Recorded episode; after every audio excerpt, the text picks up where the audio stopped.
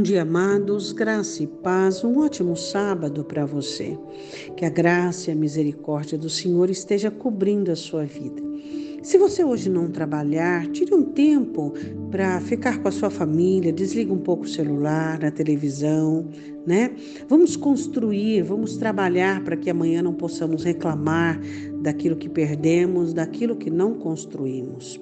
Bom, a nossa meditação de hoje também é muito interessante. É o diálogo mais comprido da Escritura, mais longo da Escritura do Senhor Jesus Cristo, foi com uma mulher samaritana. Os samaritanos eram bem desconsiderados pelos judeus porque era uma mistura dos povos da terra com alguns judeus. Então eles eram tinham um preconceito enorme porque eram considerados impuros. E ali estava Jesus conversando com aquela mulher samaritana, oferecendo a ela a salvação. Você se lembra quando Jesus te ofereceu a salvação? Ela não entendia. Não conseguiu entender inicialmente o que Jesus estava dizendo. Então, no capítulo 4 de João, versículo de número 10, Jesus respondeu e disse: Se tu conheceras o dom de Deus e quem é o que te diz, dá-me de beber, tu lhe pedirias e ele te daria água viva. Ela estava ali naquele poço com seu cântaro, fora de hora, porque sofria muito preconceito por causa da vida que levava. Até os samaritanos tinham uma conduta e uma moral boa, e ela era uma mulher adúltera e as pessoas não gostavam de ficar perto dela e ela ia fora do horário buscar água com seu cântaro com muita dificuldade. E ali estava Jesus, lhe oferecendo água viva. Então Jesus olha para ela e diz: Se você conhecesse o dom de Deus, a dádiva de Deus. Ela não conhecia como muitas pessoas não conhecem. Quantas pessoas perto de você que estão sofrendo sem Jesus Cristo? Estão sofrendo porque não têm esperança, porque não conseguem ter fé, porque não conseguem compreender que Ele, além de ser dono do coração, Ele pode dar sustentação para a vida. Quantas pessoas que você conhece que estão sofrendo com sentimentos que não conseguem discernir? Com complexidades dentro da alma que não conseguem se livrar. Jesus é a água da vida.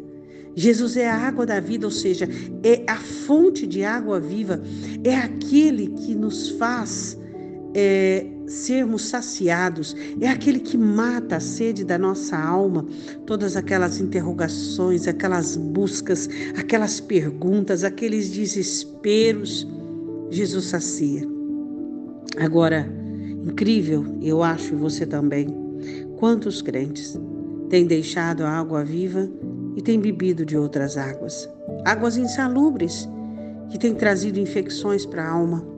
Quando você tenta e você faz com que a vaidade deste mundo e as coisas desta terra entre dentro do seu coração, entre dentro da sua alma e ali comece a trazer é, padrões, a trazer conceitos, a trazer induções e até mesmo um modo de viver, você está recusando a água viva e você está buscando a água deste mundo, como o próprio Senhor diz em Jeremias: O meu povo me deixou o manancial de águas vivas, cavando para si cisternas rotas que não retêm água.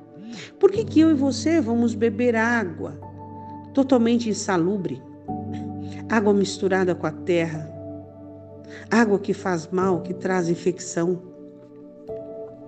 Se nós temos Jesus Cristo, se nós confiamos nele, se nós dependemos dele, que eu e você possamos entender o que Jesus estava oferecendo para aquela mulher e o que ele nos oferece para nós todo dia: saúde para minha alma e para sua alma.